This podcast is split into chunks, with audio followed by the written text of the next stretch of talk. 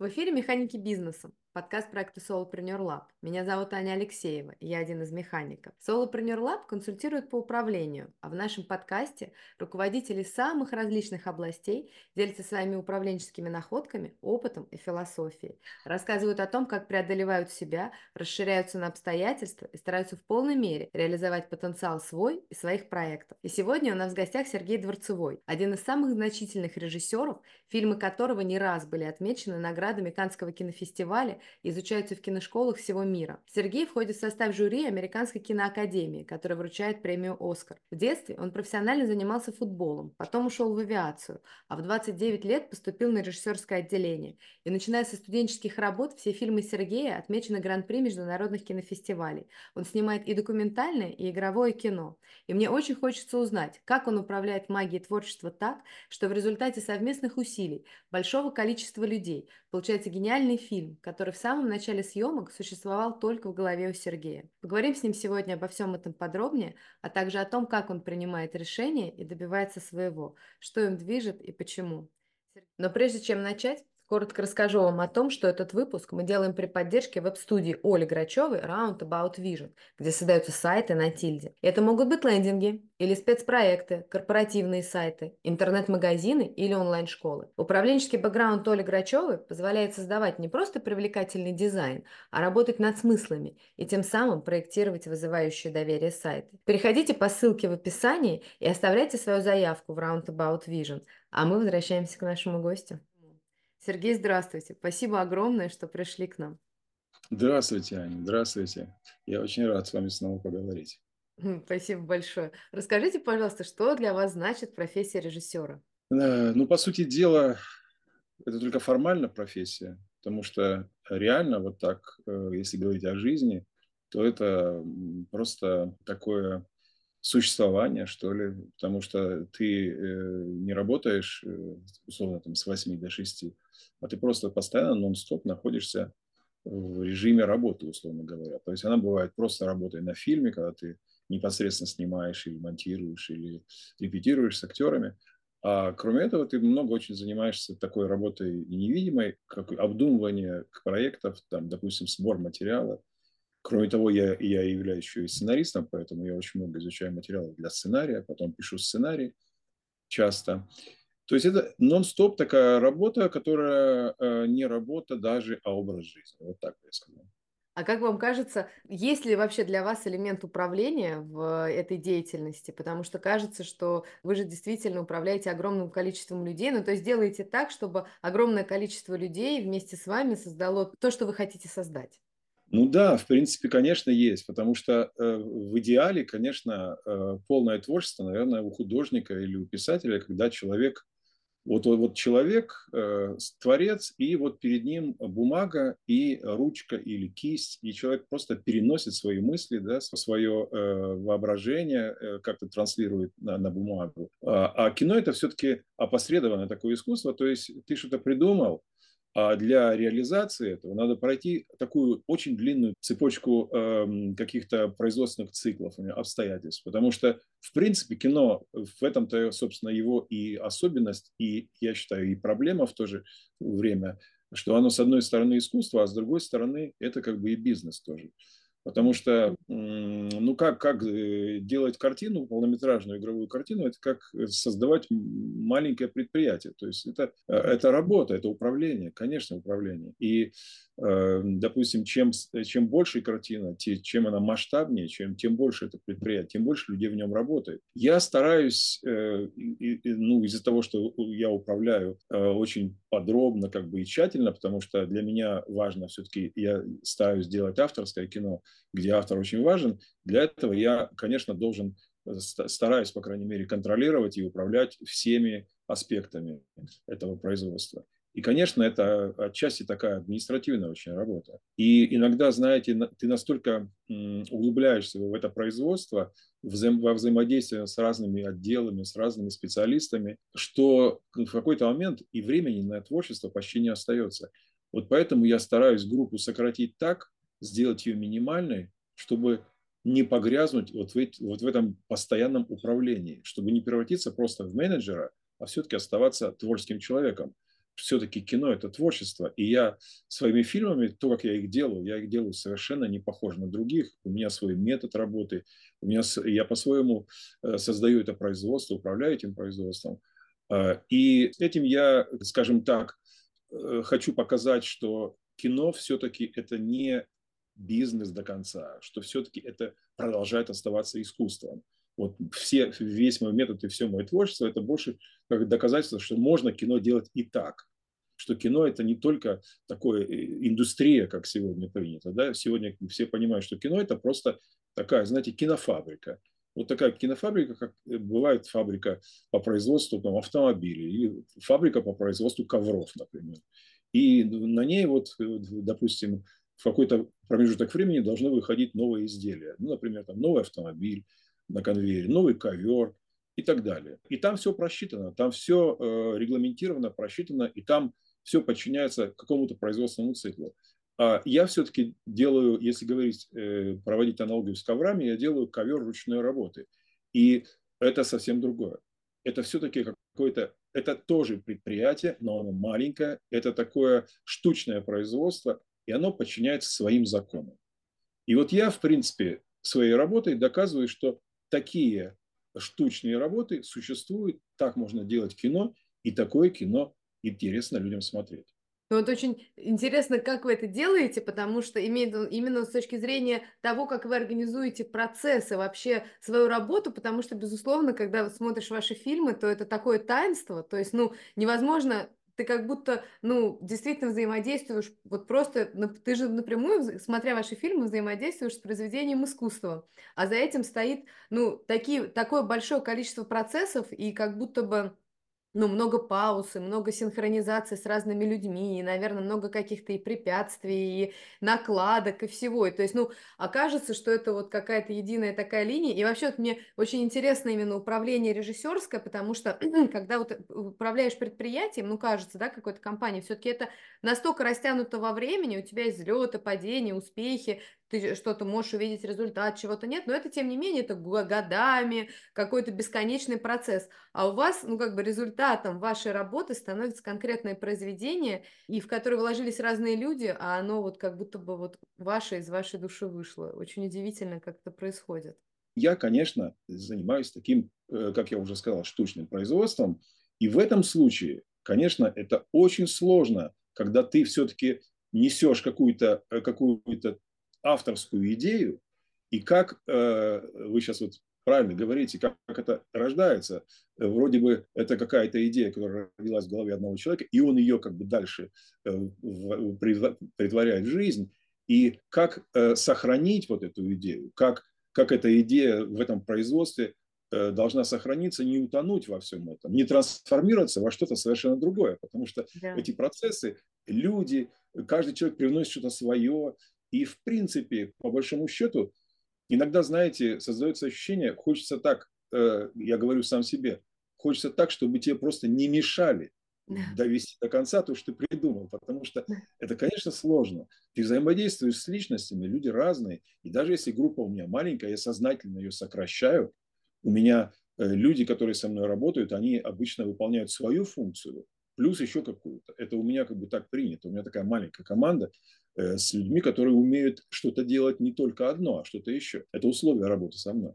И, конечно, э, это очень сложно, потому что, в принципе, мы же говорим не о кирпичах, мы говорим не об автомобилях все-таки, да, это все-таки произведение искусства, это какая-то очень тонкая вещь, тонкая материя, и, конечно, добиться этого, это, это очень сложно. Вот совместить, это интересно, о чем у вас подкаст, как совместить, собственно, несовместимые вещи. С одной стороны, производство, а с другой стороны, творчество, когда это все-таки произведение искусства. Э, я рад, когда человек смотрит мой фильм, говорит, я сразу вижу, что ты это сделал, потому что это видно по тому, как построена история, как актеры играют, как мир, э, какой мир создается. Потому что в итоге все равно, как бы мы ни делали, да, э, как бы мы ни производили фильм, но все равно режиссер, что делает режиссер? И в чем магия и, собственно, э, знаете, привлекательность этой профессии? В том, что ты создаешь мир, которого не было у тебя, и которого не существует вообще. И магия в том, что когда ты его создаешь, и он подчиняется, этот процесс подчиняется твоей воле и твоему, э, твоему замыслу, то ты видишь, как постепенно этот мир начинает жить совершенно э, без тебя. Он уже живет на экране, и ты видишь, что эти люди на экране, они как будто живут сами по себе. И это магия, конечно, когда, когда этот мир родился из твоей головы, и плюс вся это, вот, все это производство, вся твоя группа работает вместе, подчиняется твоим каким-то заданным законам, и все вместе рождают вот этот мир. И ради этого, конечно, э, очень часто режиссеры, как бы, может быть, неосознанно работают. Не все это осознают, кто-то просто работает, потому что не может не работать, или там разные причины могут быть. У меня именно в этом есть мотивация большая, что я чувствую, что в твоих руках ты просто ты, ты создаешь мир, целый мир. В документальное кино там другая история. Ты, э, ты используешь уже готовую жизнь. Ты из готовой жизни как-то ловишь моменты и соединяешь их в целое, в одно целое, и получается тоже, тоже твой мир, скажем, но все-таки он, э, это, он взят из жизни. То есть ты взял кирпичи из реальной жизни и построил этот дом из реальных кирпичей, из реальной жизни. А э, в игровом кино ты строишь полностью из придуманного, из всего придуманного. То есть ты, даже если ты используешь реальность в каких-то случаях, там, допустим, в фильме «Айка», допустим, я использовал Москву, реальную Москву, там снимал в метро реальном и так далее, но все равно это все в принципе придумано. То есть вся история, все э, поведение персонажей, персонажи, характеры персонажей, все это придумано. Это мир, который начинает жить на экране независимо от тебя. И в этом, кстати, и есть отличие от э, индустриального кино, потому что здесь э, полностью цепочка вот от задумки до конечного результата все находится полностью в руках режиссера. Ну, конечно, продюсер тоже участвует в этом, безусловно, но все-таки здесь главное лицо – это режиссер, потому что он доводит до конца свой замысел. А в индустриальном кино там все-таки это больше продюсерское дело, когда все строится э, для того, чтобы не не, э, скажем, произвести до конца и транслировать замысел режиссера, сколько просто э, создать продукт, который будет востребован зрителем. То есть создать продукт для зрителя. Вот и все. А здесь все-таки чуть другая история. Хотя тоже для зрителя, но это все-таки такой замысел от начала до конца, который э, доводится одним человеком, ну, с, конечно, с группой. А сколько у вас обычно человек группы ну, вот, работает на проекте? Ну, я стараюсь минимизировать, но, понимаете, не получается там меньше 15 человек. Я бы, конечно, рад бы вообще сделать там 2-3 человека, как в документальном кино. Документальный фильм я делаю там вдвоем, втроем, с оператором, ну, максимум там еще какой-то есть человек, водитель или кто-то еще, администратор. А так, в принципе, ну, человек 15 получается. Это такой мой стандартный набор, при том, что уже сократить меньше нельзя. А с кем из группы вы больше всего работаете? Кто для вас самые ключевые позиции? Ну, работаю я со всеми, но ключевые позиции – это, конечно, оператор-постановщик. Это для меня главный человек. Ну, опять же, я говорю сейчас, когда я говорю о чем-то, я не пытаюсь там сказать, что это правило. Я говорю только о том, что делаю я и что приносит результат. Другие режиссеры, может быть, думают по-другому, и они по своему праву. Для меня оператор – самая главная позиция – и э, ну, дальше уже идут, конечно, там, э, ну, актеры, само собой, да, то есть, когда снимаешь игровой фильм, то понятно, что актеры – это вообще особые, э, особые люди, они стоят особняком. То есть с ними ты контактишь постоянно, э, так я работаю, что я постоянно с ними общаюсь, постоянно все обсуждаю, репетирую, показываю материал, в отличие от, от других режиссеров, которые очень часто не показывают снятый материал, я показываю, потому что актер – это участник процесса, я хочу, чтобы он тоже, актер, осознавал какие-то моменты. Вот. И, но с оператором это постоянная работа. То есть это нон-стоп, обсуждение всегда, всего, погружение. Мы обсуждаем и цвет, и свет, и драматургию цвета, и драматургию света. И ну, э, все абсолютно, никакая занавесочка просто так не появится в кадре, она обязательно, э, мы обсуждаем, какого она цвета, как она должна э, лежать там, и так далее. Это все, абсолютно все обсуждается с оператором. Вся визуальная часть, потому что кино – это прежде всего изображение, ну, конечно, звук плюс. Я, конечно, общаюсь из-за звукооператором, но это, скажем, для меня это чуть на, ступень, на ступеньку ниже. Хотя это тоже очень большая работа, но просто оператор-постановщик – это главный человек для меня на фильме после режиссера. Э, зачастую оператор для меня как соавтор, скажем так, в большей степени.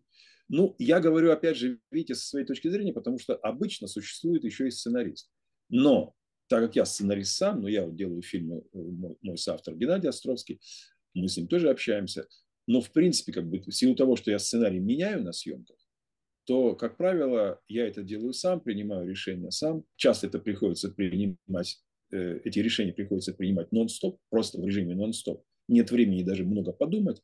Поэтому здесь я как бы сценариста выношу за скобки, хотя обычно, конечно, сценарист – это важная, важная составляющая, важный человек, это все-таки драматургия, потому что кино все равно, как бы то ни было, что бы ты ни делал, как только ты начинаешь делать экранное изображение, значит, ты сталкиваешься с драматургией.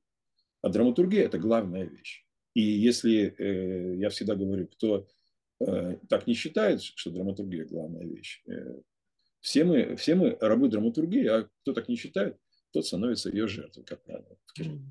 А почему? Расскажите, интересно. Потому что э, есть такие законы драматургии, которым, которым э, как, ты, как ты не хочешь, надо следовать. Ну, законы, то есть это как бы, знаете, как вот закон, как строить дом, например. Есть же какие-то вещи, вот ты должен, когда строишь дом, рассчитывать там э, какие-то, какие-то э, скажем, э, сопротивление материалов, там, не знаю, и там есть дальше устойчивость дома, есть там какие-то много других факторов, которые инженеры их вычисляют, и им, им следуют этим факторам. Также в кино тоже. В кино есть какие-то законы, по которым строится фильм. И они так или иначе непреложные, просто люди, их как большие режиссеры и большие авторы, они могут их нарушать как бы, но нарушать так, что зная, как они нарушают. То есть я имею в виду играть с ними, с этими законами. Но эти законы существуют, законы драматургии. Их не я придумал, их, их придумали много-много лет назад люди, начиная от, от Аристотеля и дальше. Как только ты начинаешь рассказывать какую-то историю на экране, так ты немедленно сталкиваешься с экранной драматургией. Это другая драматургия. Это не то, что э, делать пьесу, например. Это, это театральная драматургия, это другое. А это кинодраматургия. Даже э, многие писатели, которые очень хорошо пишут прозу, они не могут писать сценарий, потому что это драматургия экранная, это специальная вещь, ее надо знать. Это, это профессии, которой надо, в принципе, учиться, и учиться много. Потому что серьезные, серьезные сценарии пишутся э, от полугода, полгода, год. Ну, так просто принято сегодня, что Сейчас э, уже как-то по-другому. Сейчас сценарий говорит, «А, ну что, давай за месяц напишем. Можно, можно за две недели написать. Ну, можно все что угодно, но серьезная драматургия требует серьезной, очень серьезной работы, серьезного, серьезного скажем, research а, то есть э, изучения материала, потом дальше серьезной работы с этим, доработки, переработки, созданию нескольких вариантов сценария. Это большая работа. И вообще режиссер, есть такое, знаете, иллюзия такая и такое мнение, что вот есть драматург, а есть режиссер. Как бы это два разных человека. Хм. А на самом деле режиссер, конечно, должен быть хороший режиссер, он является хорошим драматургом. Потому что быть режиссером, не понимая драматургии глубоко, это очень э, сложно. Я бы сказал, невозможно. Что хорошие режиссеры, они, как правило, хорошие драматурги. А интересно, как бы то, что вы сказали, что если не следовать законам драматургии, драматургия будет э, следовать сама своим законам. Ну да, она накажет тебя в том смысле, я имею в виду то, что э, фильм у тебя будет э, кривобокий. Это, знаете, это как вот, как вот пиджак. Вот, э, человек сшил пиджак, но у него там один рукав э, вдруг длиннее, чем, чем другой, или он как-то криво сидит на, на, на человеке. Э, с чем это связано? С тем, что он как бы шить-то он, в принципе, как бы умеет, но он не знает каких-то тонкостей. И там, так же, как в, э, в кино, так же и, наверное, в пошиве одежды существуют свои законы, свои какие-то правила, которым надо следовать, в принципе. Но я говорю, что это произведение искусства. И здесь, конечно, самое интересное возникает, когда эти правила нарушаются. Но чтобы их нарушать, их надо знать. Вот не наоборот. Когда, когда наоборот, когда человек говорит, а мне знать их не надо, я буду просто, ну тогда ты просто будешь нарушать так, что это драматургия будет тебя наказывать. А драматургия наказывает тем, что твой фильм просто становится неудачным. То есть он начинает виснуть. То есть, когда ты смотришь картину, и вдруг ты видишь, что она остановилась. Что фильм вроде идет, но он уже повторяется, он уже остановился. Энергия не растет в фильме. И тогда ты видишь, что это проблема с драматургией. Или ты видишь, что вдруг, вдруг ты смотришь фильм, и ты перестаешь верить в то, что на экране. Ты видишь, а, не, ну ладно, да, понятно, это не живые. То есть характеры не живые возникают. Нет, нет живых людей на экране, понимаете? А когда нет живых людей на экране, то зритель, как правило, он перестает себя идентифицировать с главными героями. И тогда падает его, э, падает его вовлеченность, вовлеченность в фильм. Он уже не смотрит фильм так вовлеченно, потому что, как правило, люди хотят смотреть на людей, которых они понимают. Что они понимают, что эти люди ведут себя как люди, как они сами вели бы себя. И тогда это интересно. А когда ты видишь просто, что люди ведут себя так странно, как инопланетяне, ну, фильм про инопланетян тоже э, можно смотреть, они хорошие часто бывают, но тогда ты делаешь скидку, ты говоришь, а, ну да, это инопланетяне. Они могут себя вести как угодно, не по-человечески. И ты можешь смотреть, но ты уже не будешь так, э, так вовлечен, потому что ты, ну как сказать, душевно вовлечен. Ты будешь вовлечен как в аттракцион, безусловно, но душевно не будешь вовлечен. Потому что, чтобы душевно вовлечься, надо сопереживать. Понимаете, вот это сопереживание, вот его надо э, уметь передать. А драматургия – это как раз инструмент, как заставить зрителя сопереживать. Да. И владеть этим инструментом обязательно. Кто так не считает, тот просто наивный человек. Я от одного э, молодого драматурга слышал недавно, что он говорит, ну надо идти дальше драматургии, надо вот идти куда-то там дальше, новое. Ну, а при том, что я знаю, что фильмы, которые он делает, там как раз проблема просто с драматургией. А он хочет идти дальше. Надо сначала, сначала научиться с ней работать по-настоящему, а потом думать, как ее э, трансформировать. Потому что даже фильмы, ну, допустим, фильмы Тарковского, кажется, что там «Зеркало» или там э, «Сталкер» или его другие фильмы, кажется, что ну, там какая там драматургия, там просто коллаж какой-то, там что-то. Нет. Дело в том, что это не, не так. Э, дело в том, что просто драматургия там, она есть, просто она там очень тонко сделана и глубоко упрятана. И ты ее не видишь, там, там не работает э, режиссер по схеме, по стандарту. Ну, что, знаете, как обычно, сейчас же, в принципе, можно книжку прочитать по драматургии, меты или там э, каких-нибудь американских э, писателей, которые пишут, драматургов, которые пишут какие-то книжки по драматургии. Им ну, можно научиться, ну, допустим, на какой-то минуте должен быть поворот, э, первый поворот, на какой-то минуте второй поворот, на какой-то минуте кульминация. Вроде все как бы написано, да? Но это схема, это, это не живая схема. А как заставить сценарий дышать? Как заставить мир быть настоящим? Вот это вопрос. Но для этого надо понимать до, до конца драматургию и понимать, что все подчиняется ей, но когда ты делаешь, надо ее глубоко-глубоко спрятать, чтобы мир, который ты создаешь, не был схематичным, не был, знаете, видно, что он сделанный, а чтобы было такое ощущение, что он как бы живет сам по себе. А так интересно, я вот думаю, что то, что вот вы говорите про драматургию и про энергию, которую она сама дает, похоже на то, что, ну, как бы ну вот вы же сами говорите, да, что драматургия это инструмент для того, чтобы реализовать творчество. Ну, то есть можно сказать, что это инструмент управления творчеством, ну, да, для того, чтобы построить этот творческий процесс и как бы добиться этого результата. Но интересно, что вот вы говорите, что сам по себе инструмент, он дает энергию, что без него не будет энергии. И интересно, ну, так скажем, как вы так мыслите, потому что кажется, что вот есть инструмент, а есть еще все-таки личность над этим инструментом, которая на самом деле дает эту энергию. А как, ну, как бы, как вам кажется, это работает? Не, ну, драматургия, она не может дать, э, дать энергию. Она, она инструмент, да, она инструмент для того, чтобы энергия появилась. Ну, условно говоря, там, чтобы э, высечь искру из, из камня, надо все-таки поставить какое-нибудь зубило там, или, не знаю, какой-нибудь молоток, которым ты по этому камню ударишь, и искра появится. То есть вот эта искра, эту энергию драматургия позволяет добыть. Это такой инструмент. Надо владеть этим инструментом, надо понимать, что это инструмент, которым, который, э, который надо изучать и который, которым надо, который надо уметь применять, понимаете? И тогда появится эта энергия. А энергия, она рождается, конечно, от человека, который этот инструмент держит, который ему управляет. Э, вот это, э, как бы знаете, это э, драматургия – это условие необходимое, но недостаточное, скажем, как в математике это говорится. Да? Потому что, конечно, это прежде всего автор. Но знаете, э, есть масса людей, которые очень хорошо вроде бы мыслят и очень хорошо чувствуют, но почему-то они не становятся хорошими режиссерами. Что-то не позволяет им быть хорошими режиссерами. Потому что есть какой-то набор, какой-то набор э, качеств и каких-то составляющих характера человека, плюс один, одно из них – это знание драматургии и умение ей владеть, что позволяет человеку какому-то не только чувствовать и не только соображать правильно, а передавать то, что ты чувствуешь, передавать другим, чтобы другие почувствовали адекватно тебе это на экране. Вот это умение так передать, это зависит полностью от автора, безусловно. Но если только он владеет этим инструментом, плюс у него есть вот эти составляющие, как я говорю, которых много довольно-таки, и которые позволяют ему вот этого добиться. Это много, многофакторная вещь на самом деле.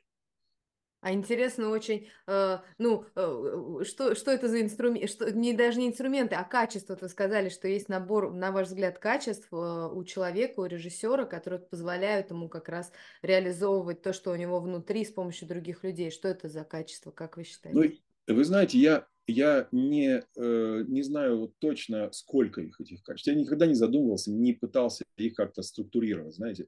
Я просто знаю, что они существуют. Когда-нибудь, возможно, напишу какую-то книжку, когда время будет, когда я попытаюсь э, как бы суммировать все это. Вот, но сейчас на скидку я могу сказать там несколько, например, качеств. Да? Ну, например, одно из качеств, на мой взгляд, очень важно, это терпение. Вот терпение, такое адское терпение. Потому что человек, если ты как бы добиваешься какой-то цели, ты понимаешь, куда ты идешь, тебе надо проявить э, какое-то терпение в самый сложный момент. Вот дело в том, что пока все хорошо, все хорошо. Пока все, все, все хорошо на фильме, э, все дружат, э, режиссер не перегружен еще обстоятельствами, со всеми прекрасные отношения, вроде все движется. Но как только появляются первые сложности, как только там появляются какие-то проблемы, которые не планировались, вот там начинаются проблемы. Я всегда говорю так, что, как знаете, в профессиональном боксе есть такое понятие, профессиональный бой длится там, ну, например, там 12 раундов, да, как правило.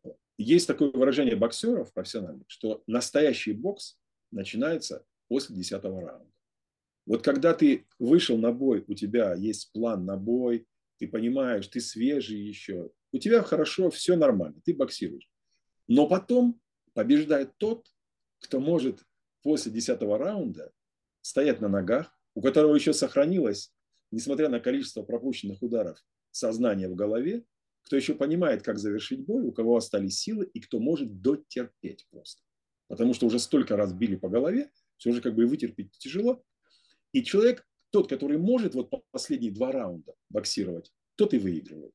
Так и в жизни, так и в кино, я считаю.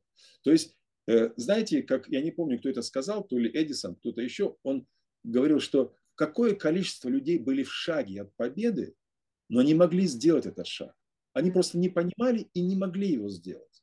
Потому что, знаете, чем отличается фильм э, большое искусство, скажем, большого киноискусства от, от среднего фильма, он отличается немногим же на самом деле. Это что же фильм, да? Все фильм, и тот фильм, и тот фильм, вот такой длины, и актеры играют там, и там играют актеры, все. Но что-то есть какая-то маленькая-маленькая разница. И вот эта маленькая разница, она как раз и все решает. И вот добиться этой маленькой разницы могут те, которые могут дотерпеть эти последние два раунда которые могут тогда, когда уже очень трудно работать, когда уже кажется, что и продюсеры на тебе висят, и тебя заставляют быстрее, быстрее, и актеры уже, актеры уже устали, и когда оператор уже говорит, у меня руки устали держать камеру, или я вообще устал этот фильм снимать. Все против тебя, а ты можешь терпеть и до конца доводить то, что ты задумал. Вот это и все определяет. Я знаю режиссеров, которые иногда подходят ко мне и говорят, ой, вы знаете, да, вы такие фильмы делаете, вот тут хорошие фильмы, удачные, вот у вас все получается. Ну, я знаю, что вы очень долго снимаете, но я так просто не могу, мне говорят. Я так просто не могу. Меня терпения не хватает. Ну, так это и есть проблема. То есть это и есть проблема, что когда не хватает терпения, ты не сделаешь э, классное произведение. Ну а кто делал? Чехов, Толстой, кто Микеланджело, кто, кто или Чайковский, кто делал э, так, что это происходило вот по волшебству само по себе. Достоевский, говорят, он быстро писал. Достоевский? Потому... Да, Нет, потому Достоевский, что... иногда, да, иногда там он писал игрока очень быстро, написал там, я, э, и, наверное, преступление и наказание, хотя не так быстро говорят, что быстрее игрока написал. Но, понимаете, в любом правиле есть исключение, начнем с этого, да? Но, как правило, я думаю, что и Достоевский тоже э, другие произведения писал по-другому, не как игрок. Просто в игроке он там был зажат обстоятельствами, ему надо было срочно написать, потому что были долги, там давление кредиторов. Вот. Но, в принципе, почти любое произведение, оно требует времени просто. Вот, понимаете, вот нельзя, как есть же такой, такой постулат, нельзя сделать все хорошо, быстро и дешево. Чтобы одновременно было хорошо, быстро и дешево. Это невозможно сделать. Кто-то говорит, а я попробую. Ну попробуй, попробуй. Потому что есть вещи, как, как бы, если ты хочешь сделать хорошо, это требует просто времени. Как, как минимум времени. Вот добиться этого времени и суметь работать так, это терпение. Вот это как бы одна из составляющих режиссера. Другая составляющая, на мой взгляд, это все-таки какое-то, знаете, какое-то, э, ну, во-первых, во-первых, знание драматургии, как я сказал, да, это, это не природное, хотя знание драматургии, это, это как бы, сюда я бы тоже, э, это, это все-таки тоже как бы с одной стороны, приобретенное, с другой стороны, как бы уже внутри человека должно быть как-то наклонности к этому, скажем, наклонности. Но это надо изучить. Потом э, еще одна составляющая – это интуиция, безусловно. У режиссера должна быть какая-то какая звериная интуиция. Вот на что-то, человек должен что-то видеть сразу. Допустим, актера, да, актера. Там, кто-то, знаете, вот есть режиссеры, которые, в принципе, ты смотришь фильм, и вроде режиссер нормальный, все, но ты видишь мимо. То есть актеры мимо. Актеры вроде играют, они хорошо играют, они хорошие актеры. Но почему-то ты не веришь этому персонажу. А ты не веришь просто потому, что он не попал. Он не попал по энергии, по внешности, потому что в кино очень часто внешность определяет какие-то черты внешности, которые работают, а есть, которые не работают. И вот умение правильно выбрать актера, интуиция. Это не только выбрать актера интуиция, а интуиция еще для того, чтобы принимать какие-то решения решения, которые принимаются иногда интуитивно. Когда человек говорит, а как ты это придумал? Ну, не знаю как, вот так придумал. Как-то интуиция сработала, понимаете? Ну, а сейчас я говорю только о каких-то там э, паре, паре как аспектов, да?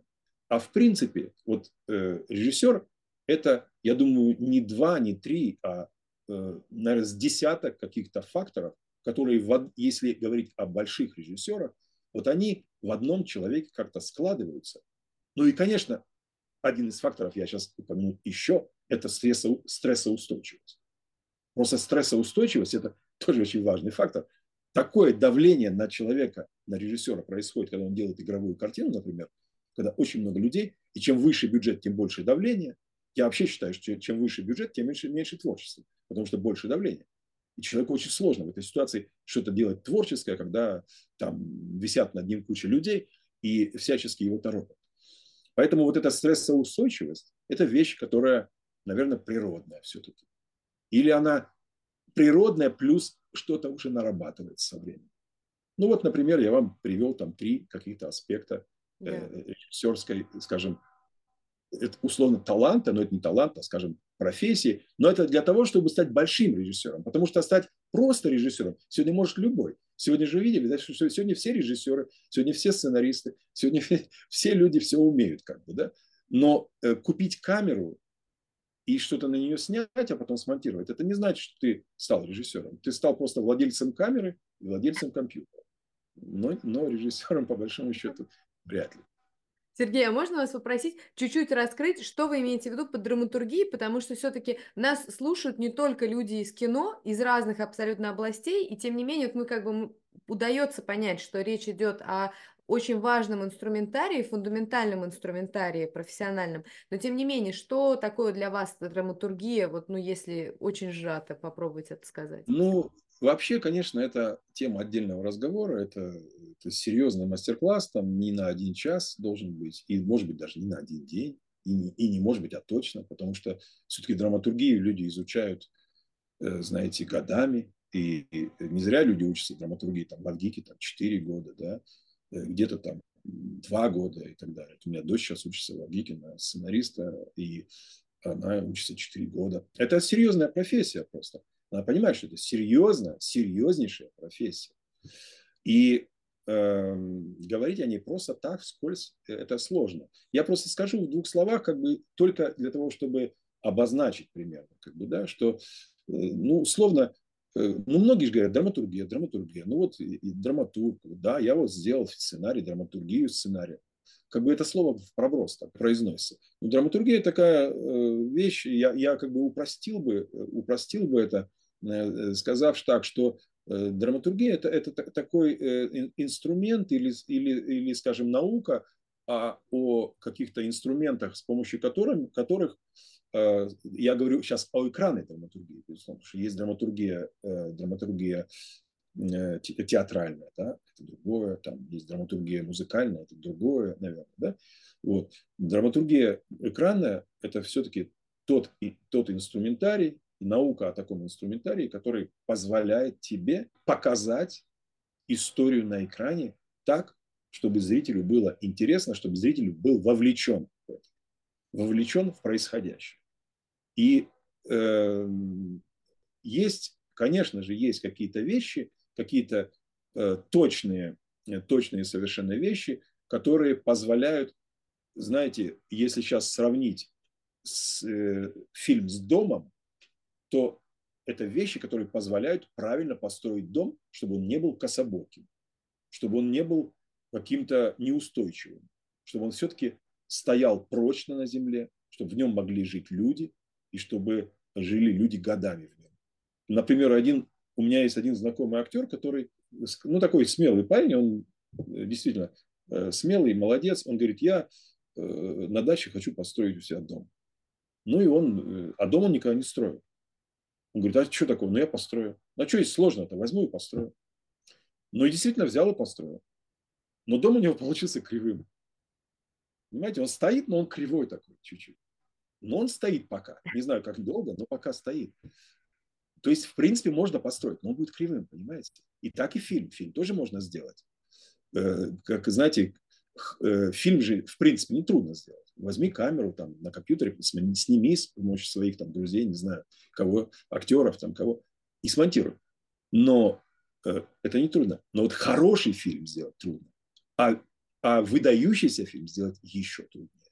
Для этого надо просто понимать, как строить этот дом, а еще и построить так, чтобы не было видно вот этих пружин. Знаете, как такая драматургия, где не видно схемы. Да. Чтобы эта схема, драматургическая схема была упрятана. Как вот, знаете, вот диван, когда в диване пружины из него торчат, вот как бы, чтобы не было такая драматургия, как, как, чтобы эти пружины не торчали всюду. Что, а, понятно, вот на этой минуте он сейчас будет делать вот этот главный герой вот это, потому что, потому. Потому что сейчас он должен, а вот сейчас хэппи-энд на этой секунде, а вот на этой минуте будет вот это, что когда зритель уже все знает, уже, ну понятно, сейчас все это по клише, по схеме пойдет. А вот как это все управить? Как построить дом, но чтобы он был таким воздушным, чтобы он как будто бы был нерукотворным. Вот для меня лучший фильм – это когда я вижу, что он как будто нерукотворный. Понимаете? Вот он сделан но как будто он сам по себе, как будто бы здесь никто не работал над ним, как будто бы он не рукотворный. Вот как сделать эту нерукотворность, при том, что драматургия – это все-таки инструмент? Это вопрос, большой-большой вопрос для многих режиссеров. Да.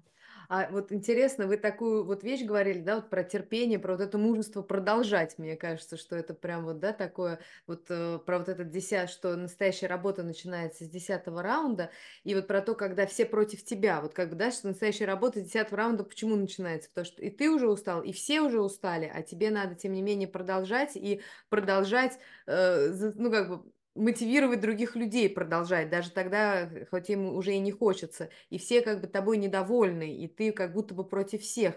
И вот интересно, как вы справляетесь с этим, потому что мне кажется, это один из самых сложных моментов, ну, любой человек, я думаю, в разных профессиях с этим сталкивается, и ты в какой-то момент ты можешь действительно вот в этом мужестве продолжать, оказаться один и принимать непопулярные решения. И под непопулярными решениями имеется в виду как раз действительно человек уже не хочет это делать, он уже устал, и он уже больше не может, а ты ему говоришь, нет, давай-ка, пожалуйста, продолжать, и давай вот это, это делать как вы э, это выносите? Ну, то есть, как вы, как, как вы, что вы делаете с собой вот в этот момент, чтобы самому продолжать?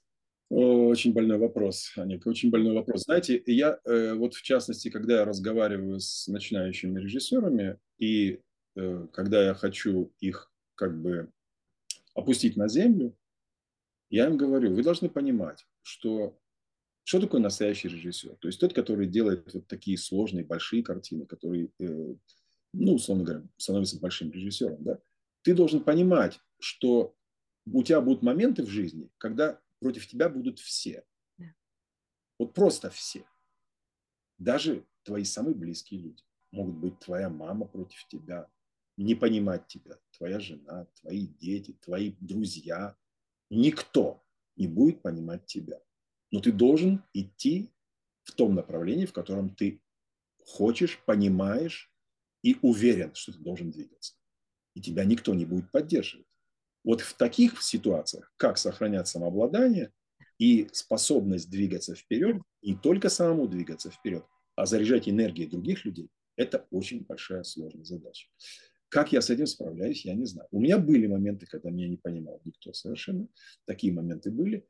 Это, скажу так, сложное испытание было. И для меня тоже. Наверное, знаете, есть какая-то внутренняя уверенность у меня, что когда я принимаю решение, я уверен в этом решении. И у меня изнутри идет какая-то уверенность, mm. которая, наверное, заряжает и других. Mm. И я не сомневаюсь, что надо так сделать. Это внутри, знаете, как-то срабатывает что-то, как будто туман рассеивается, и ты видишь, вот, это решение. И ты стопроцентно идешь к нему. И тогда, когда люди чувствуют, что ты сам уверен в этом, они идут за тобой.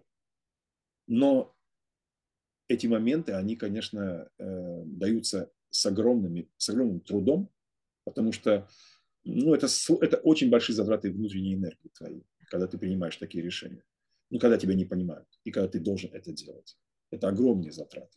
И от, от этого профессия режиссера, я вообще считаю, что, ну, если ты готов быть, ну, по-настоящему режиссером, ты должен понимать, что ты должен быть, готов тратить себя. Просто тратить себя. Это не вопрос, что тратить день или тратить там тратить себя. То есть, что значит? То есть, ты должен тратить свою жизнь, тратить свои силы, тратить свое здоровье. Готов ли ты к этому? Ну, тогда вперед. Не готов, значит, тогда ну, можно делать индустриальное кино, там, снимать потихонечку на кинофабрике, там сильно много не будет требоваться.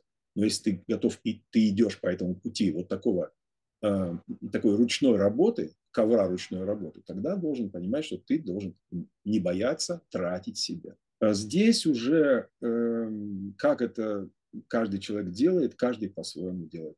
У каждого есть свои какие-то инструменты, может быть, какие-то свои внутренние какие-то какие решения, как все-таки оставаться адекватным, как суметь добиваться, как дальше идти по этому пути.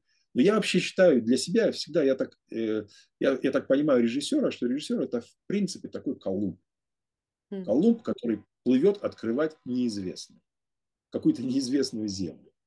И вот он плывет, он знает, что примерно где-то там. А может быть, немножко там, не знаю, но вроде там. И он должен всех убедить, что он прав, что он знает, куда он плывет. И даже если он не знает, куда плывет, он должен все-таки этого не показывать, а все-таки он должен убеждать людей, что он плывет правильно. И когда в команде есть люди, которые э, уже работают не на него, а уже работают против, э, против его идеи, условно говоря, которые говорят, нет, мы так не поплывем, он должен от них избавляться. Он должен либо их убеждать, либо от них избавляться. Но он должен плыть дальше. Он должен, несмотря ни на что, несмотря на то, что люди думают, что он, э, знаете, э, не, не понимает, куда он плывет, что он уже сошел с ума, он все-таки должен идти своим путем. Это очень сложно. Это действительно очень сложно. я сейчас говорю, вы кажется, да, он там все знает. Но я каждый раз, когда я на новой картине сталкиваюсь с этим, я попадаю в новую ситуацию, и я ее решаю всегда как, как будто первый раз. И весь мой опыт, он, э, да, он важен, но все-таки всегда возникает новая жизненная ситуация, и либо ты понимаешь ее вот так и решаешь так, либо по-другому. Но выхода нет. В этом сложность профессии большого настоящего режиссера в том, что ты последний и есть. Когда говорят, э, дальше отступать некуда, за нами Москва. Mm-hmm. Вот ты и есть как бы, э, что дальше отступать некуда. Никто за тебя это не решит. В этом как бы вроде красота профессии, такой профессии, вот режиссер, там, да, а с другой стороны такая сложность, что нет другого человека, который за тебя это решит. Вот если ты это решишь, убедишь людей, что надо плыть туда, докажешь им как-то, когда они поверят в тебя, потому что тогда ты приплывешь, потому что надо понимать, что ты снимаешь игровой фильм, там есть актеры. А актеры – это люди, которые учились по 5-6 по лет. Это очень грамотные люди, очень умные люди, которые прекрасно понимают искусство, которые и они, во-вторых, они очень чуткие, они очень хорошо чувствуют человека. И если актеры чувствуют, что режиссер не тянет, или он халтурит, или он врет, или он просто шифруется, шифрует свою а, отсутствие своей энергии, шифрует какими-то словами, они, когда они это просекут, то они просто этого человека съедят. И если он на, на чем-то настаивает, а сам не соответствует этому. Вот поэтому в этой ситуации, э, в ситуации такого слож, сложной картины, надо соответствовать, надо все-таки понимать, что ты должен убедить людей, которые очень хорошо понимают все до конца и хорошо понимать, кто ты такой. Если ты настоящий, то и они будут работать сколько надо, и будут плыть куда надо. А если ты фальшивый, то они очень быстро раскусят и не поплывут за тобой просто. Это так интересно, и спасибо вам большое, что вы об этом говорите. Я знаю, что я болезненную тему затрагиваю для всех. Мне кажется, для каждого человека это, наверное, самая болезненная тема, какая только может быть. И мне кажется, на самом деле абсолютно каждый человек с этим сталкивается, просто кто-то пасует и не идет дальше, потому что когда ты получаешь сопротивление, то ты, ну, я, например, миллион раз опускала руки и говорила, да, да, сдаюсь, сдаюсь, все правы, все правы, я не права, вот, но это, как бы, мне кажется, это самое страшное, что можно сделать со своей душой, вот так вот поднять руки и сказать, сдаюсь. Но как найти вот эти в себе силы, как просто, это так удивительно, вот то, что вы говорите, что вы в какой-то момент чувствуете внутри себя какую-то ясность, и вы на эту ясность полагаетесь, потому что я, например, в таких ситуациях я начинаю полагаться на то, что, ну вот, если как бы большинство считает, что нет, если большинство, ну как бы, тем более какие-то значимые люди, вот они все не дураки, они все классные, и они сопротивляются, то как будто бы, ну, что я плывут против течения, а получается, что ты можешь на самом деле течение возглавить и за собой увести, и как бы не, и не разочароваться при этом в этих людях, потому что ведь в момент, когда они сопротивляются, они тоже, как вы говорите, да, они вас могут съесть, ну, то есть как будто бы это становится уже не очень дружелюбная среда, и как будто это и буллинг в этом может присутствовать очень сильный, и вообще, ну, то есть как такое сложно это все выдерживать, а тем не менее, вот вы говорите, что вы находите в себе какую-то вот эту что-то, что кристаллизует. Если можем с вами чуть-чуть поговорить, что это, что это значит? Ну, то есть, как вы, например, может быть, каких-то из последних разов, за что вы зацепились внутри себя, что вас кристаллизовало и позволяло двигаться дальше? Вообще, в принципе, мы сейчас же говорим, вообще, в принципе, ваш, э, ваш э, подкаст и э, тема, о, которой, о, о, котором, о которых обычно вы говорите, это связано с бизнесом, да? Дело не в бизнесе, сейчас... в управлении. Да, в да, том, в, человек... управлении, вообще в управлении, да. А да. вот здесь мы больше говорим об управлении в сфере сфере искусства. То есть мы говорим сейчас об искусстве, о творчестве. Потому что вот управление в творчестве – это такая специальная вещь, сложная вещь. Да? Потому что зависит от цели. Все-таки цель в творчестве, цель не, не деньги прежде всего. А творчестве, в творчестве, в творчестве цель все-таки создание э, какого-то произведения, которое вот ты хочешь создать, а, как автор. Да? Хочешь добиться этого. Поэтому вообще, в принципе, здесь, э, ну, я не помню, кто это сказал, то ли Достоевский, то ли, э, то ли Чехов, что э, вообще, в принципе, э, все искусство двигают безумцы. Mm. А люди рассудительные, они просто следуют дальше. Они, они используют уже то, что безумцы придумали. Они его используют и дальше уже как бы делают из него там бизнес или что-нибудь другое. Вот. И, конечно, Э, вот в этом деле, в управлении и вот в способности функционировать в таких сложных ситуациях, здесь очень часто срабатывают вещи не такие, как вот, которые можно однозначно объяснить. Там, допустим, вот какой-то там трафарет такой. Вот приложи трафарет, и все будет понятно. Вот здесь ты правильно действуешь, здесь неправильно. Это, конечно, в большей степени это интуитивные вещи. То есть ты в какой-то момент просто... Э, у меня это просто срабатывает. Знаете, когда Э, я над, над какой-то проблемой там долго думаю, или над драматургической проблемой, или над э, каким-то вот просто эпизодом, решением эпизода в частности, да, бывает так, что ты видишь, я просто вижу, что он неправильный. Я просто вижу, я вижу, что эта драматургия не работает, что эпизод неправильный. Надо найти решение правильное. Я начинаю думать, что здесь неправильно. Но я, я вижу, это знаете, как вот как рука, вот ты рукой проводишь по, по поверхности, видишь, она шероховата. Вот ты чувствуешь, она шероховата. Все. И как это сделать? Как, как, сделать, как сделать, чтобы она не была шероховата? Это вопрос. Драматургия всегда это как лабиринт такой. Ты идешь, и ты там утыкаешься в тупик, потом ты должен вернуться, по поискать другое решение. И э, я, когда ищу эти решения, я знаю просто, что у меня возникает момент полной ясности. Вот такой момент полной ясности. И когда он возникнет, я не понимаю. Ну просто ты, ты двигаешься, двигаешься, придумываешь, что ты пытаешься сделать так, так. А потом бах, и ты чувствуешь, что как будто, как я говорю, либо как вот шторки раскрылись, и, и перед тобой ясность, либо как туман рассеялся. И ты видишь, о, это стопроцентно. Все, это сто процентов. Даже актеры, которые со мной работают, они говорят, да, действительно, вот мы сами иногда ты то, то говоришь, а потом вдруг ты приходишь и говоришь, вот так. И они говорят, точно, это так. И они сами видят, что эти шторки э, раскрылись. Как это происходит? Я не знаю. Это какая-то внутренняя вещь, внутри какие-то процессы происходят. Это, наверное, я думаю, у каждого по-другому, как-то по-разному все происходит. Но это точно происходит. И когда ты находишь это решение, иногда, кстати, это происходит в последний момент. Вот у меня очень много происходит таких э, ситуаций, когда репетируется эпизод, и репетируется день, два, три, может быть, там дольше даже, да, репетируется долго, большой эпизод. И все уже, все, все, все там, и движение камеры придумано, и актеры как двигаются, вся мизансцена разработана. Но что-то я чувствую, что-то не так. И я могу поменять буквально в день съемок все. Вот все приходят, репетировали, репетировали, там неделю-две, да, то приходит, и режиссер приходит, говорит, все меняем, все меняем в какой-то момент я просто с утра, допустим, я понял, что это должно так работать. У меня есть свой механизм. Я, как правило, когда такие вот сложные э, съемки у меня идут, я встаю очень рано, допустим, ну, в 6. И я стараюсь ничего не читать, не смотреть, ни с кем не разговаривать. Я смотрю эпизод, как будто первый раз. Когда у тебя совершенно чистые мозги, знаете, чистое сознание. И мне очень часто решение приходит именно утром, когда я смотрю с чистого листа. Ни с кем не надо разговаривать, ни с кем не надо расходить энергию. И бац, приходит решение. Вот такое часто у меня.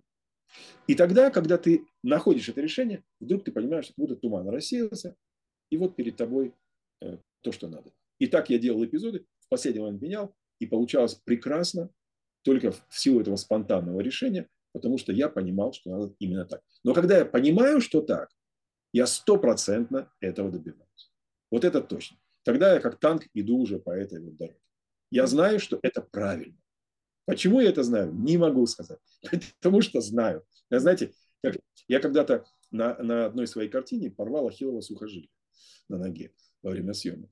И ну, мне говорили, надо срочно делать э, операцию, потому что иначе нога, там атрофируются мышцы и прочее, прочее. А тут съемки идут туда-сюда. И все врачи это говорили, я в двух местах там консультировался у лучших врачей. А потом, э, а времени нет, операция это полгода э, э, без движения. И я пошел к местному одному, меня направили к местному знахарю одному. Не знахарь, это даже не знахарь, это костоправ называется. Это местный, это в Казахстане было.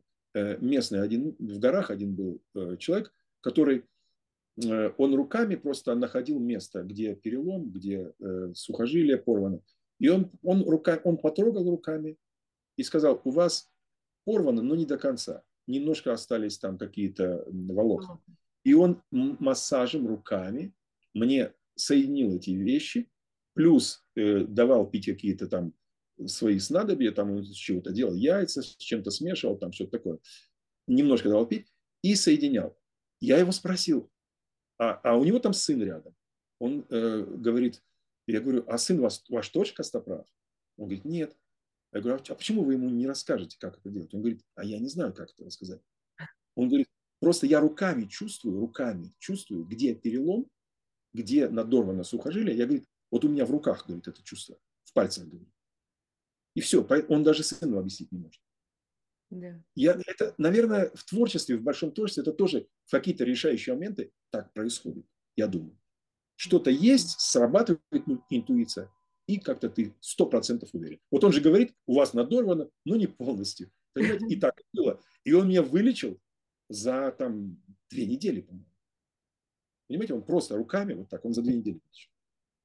Фантастика, фантастика. А вот тоже интересно вот про принятие решений, и потому что вот, ну, так скажем, вот вы говорите, да, про то, что там вы, ну, вот вы поделились вот этой историей про то, как вы рано встаете, про то, как вот вы думаете над этим. Но бывает же, да, что решение, на такое давление обстоятельств, людей, сроков, денег, всего, что решение надо принимать вот здесь и сейчас, здесь и сейчас, и причем решение по большим каким-то вопросам, и у тебя, ну, как бы, тебе не хватает времени пропустить это через себя и найти вот то самое решение, которое будет единственно верным, а тебе надо его принимать.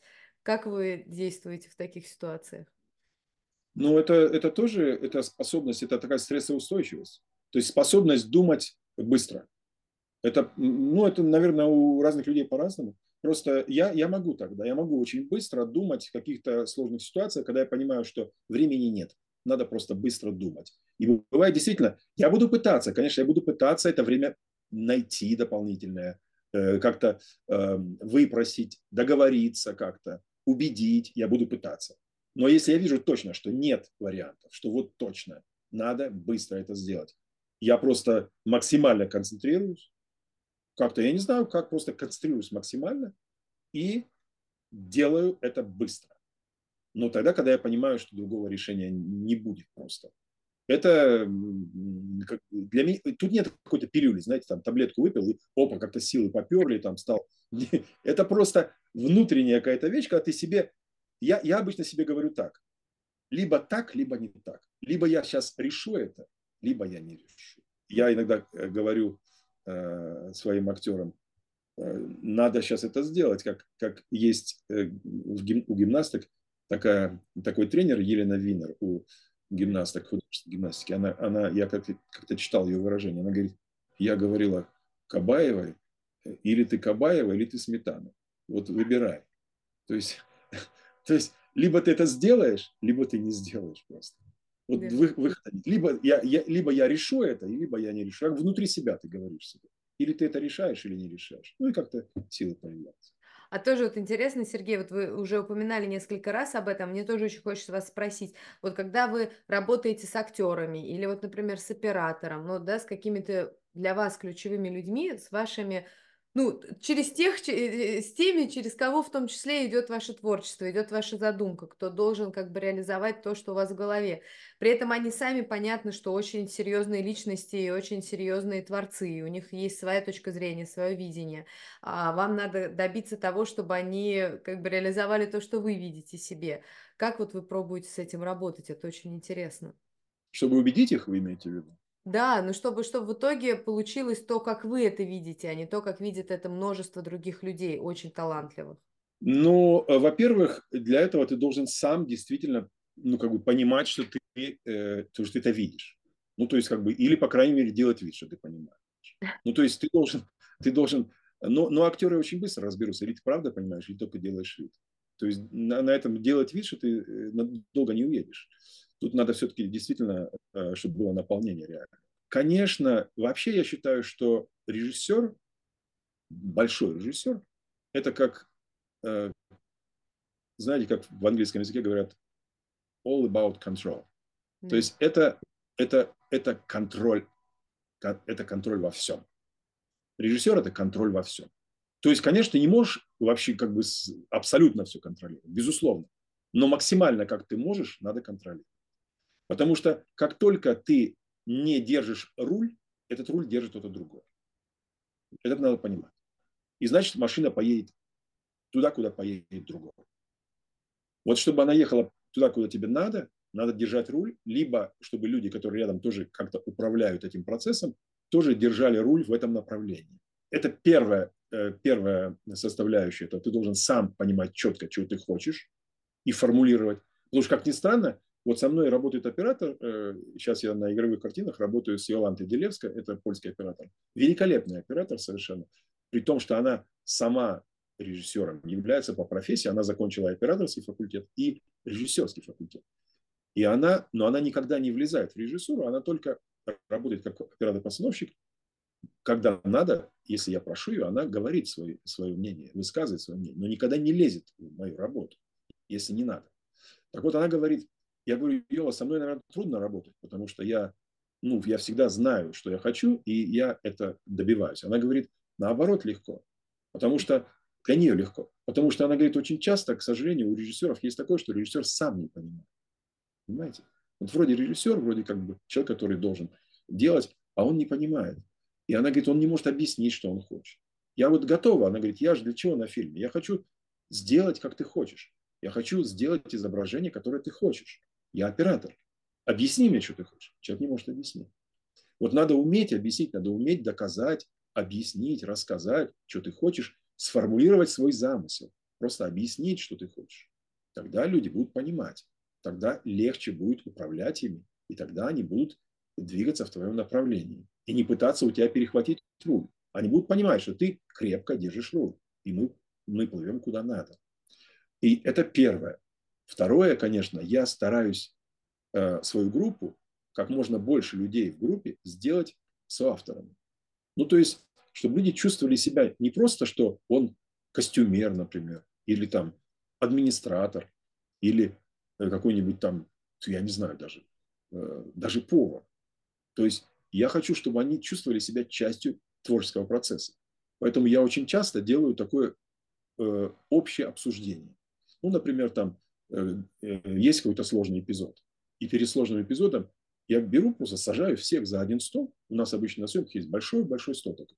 Я всех сажаю и даже приглашаю администратора, водителя, повара даже, который там, если у нас есть. Садитесь вместе. Давайте поговорим сейчас про этот эпизод. И мы начинаем обсуждать эпизод. И когда ты, и, и ты понимаешь, что люди иногда не понимают драматургию, да, они не понимают, они не могут на этом уровне как-то формулировать свои мысли, говорить, но они все-таки начинают чувствовать себя частью процесса и иногда говорят очень интересные вещи. Э, у меня, например, там на, на Айке, э, на моей, на моей последней картине, у меня один из членов группы, один из членов группы, он, в принципе, был фокус-пулером, но он стал очень интересный рассказывать какие-то идеи вот по, по, по драматургии. Просто в силу того, что он очень углубился в это и э, был полезен, потому что он как бы со стороны говорил. Он говорил как зритель, но в то же время говорил какие-то вещи важные. И мне иногда интересно послушать этих людей. Я четко знаю, чего я хочу, но иногда полезно послушать других. Я слушаю, но делаю, как я э, считаю нужным. Но я добиваюсь двух целей. Первое – это то, что они приносят свое свежее мнение – а это важно. А второе, они, они чувствуют себя частью процесса. Они чувствуют себя не винтиками, а художниками. Немножко художниками.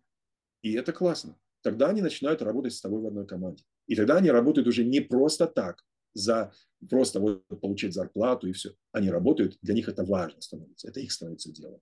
Это очень интересно. А вот возвращаясь э, к актеру, и, ну, например, к актерам возвращаясь, вот, ну тоже вот это так, так это как вот такая магия какая-то вот происходит. Может быть, вы чуть-чуть поделитесь, как вы, как вы работаете с этой магией, потому что вы с помощью другого человека э, ну, то есть вот, просто интересно, что вы же, наверное, наверняка вы же не выжимаете, из того, как вот вы даже сейчас рассказываете, как вы разбираете сложные сцены, понятно, что вы, наверное, не из тех режиссеров, которые выжимают, ну, как бы, да, актера э, просто вот его как, какой-то какие-то эмоции, и все. Вы, то есть вы с ним как-то взаимодействуете и сотворите, но тоже вот интересно, как вы с ним сотворите, потому что как будто бы все равно кажется, что вот, ну, то есть как только человек начинает сотворить с вами, то как будто он начинает уже создавать свое все-таки произведение, а не ваше произведение, и свои какие-то, а, а тем более актеров, он не один актер, и они все тоже вот начинают какое-то, каждый свое произведение создавать, а вам надо добиться, чтобы он,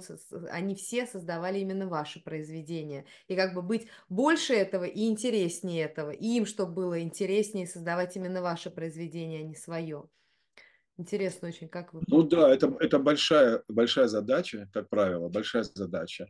И вот создать актерский ансамбль такой, э, который бы работал именно на драматургию произведения, на идею общую, это сложно. Есть, когда, когда актеры, особенно приходят в такую картину из э, индустриального кинематографа, вот из, из фабрики такой, из сериальной фабрики, то с ними особенно сложно, потому что у них там, потому что в фабричном кино, в таком сериальном кино, там же не цель качества, там цель скорость.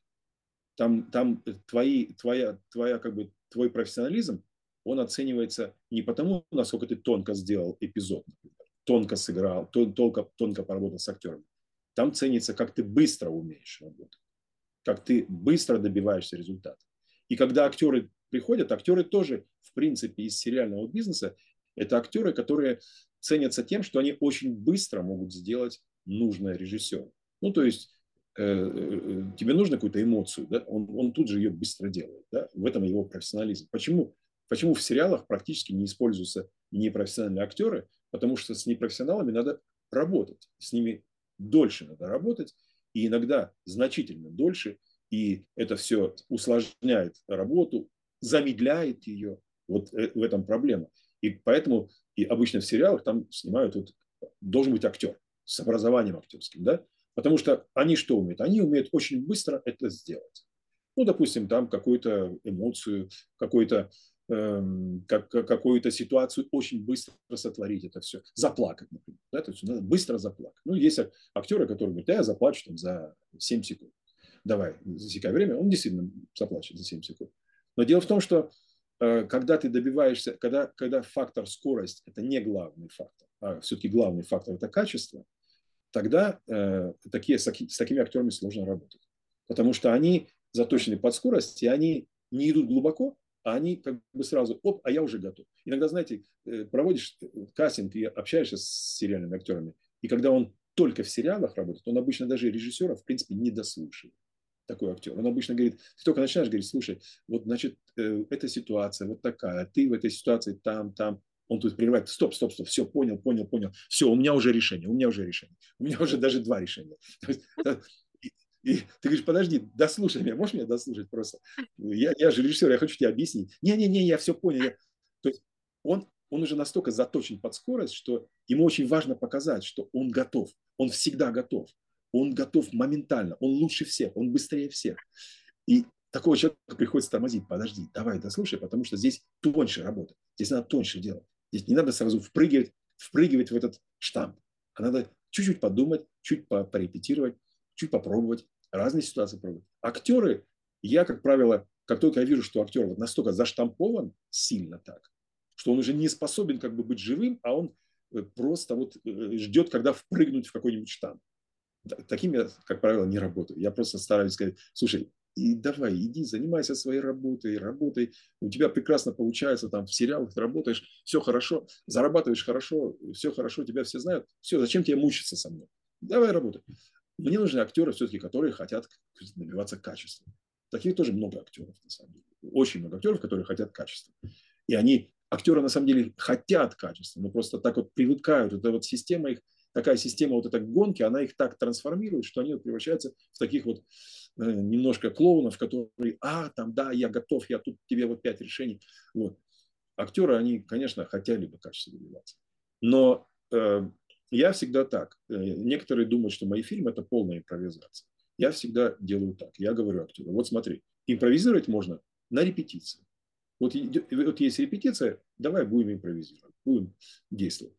И есть, задаю такой коридор импровизации.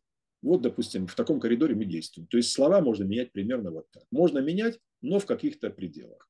Допустим, э, твое движение тоже можно менять в каких-то пределах. И на репетициях мы пробуем разные-разные варианты. Но когда начинаем снимать, там нельзя просто так взять и начать вообще двигаться в другую сторону. Потому что камера не поймет, что происходит. То есть ты не можешь импровизировать постоянно. То есть моя импровизация – это хорошо подготовленная импровизация. Я считаю, что это самая лучшая импровизация. Когда, когда, когда актер импровизирует, уже зная границы, как вы понимаете, когда он, э, э когда он чувствует, что камера так, э, ну, как камера там, и нельзя сделать так. Можно же, понимаете, в чем кино, особенность кино? Актер может прекрасно играть, чудесно, тонко, но камера это не увидит.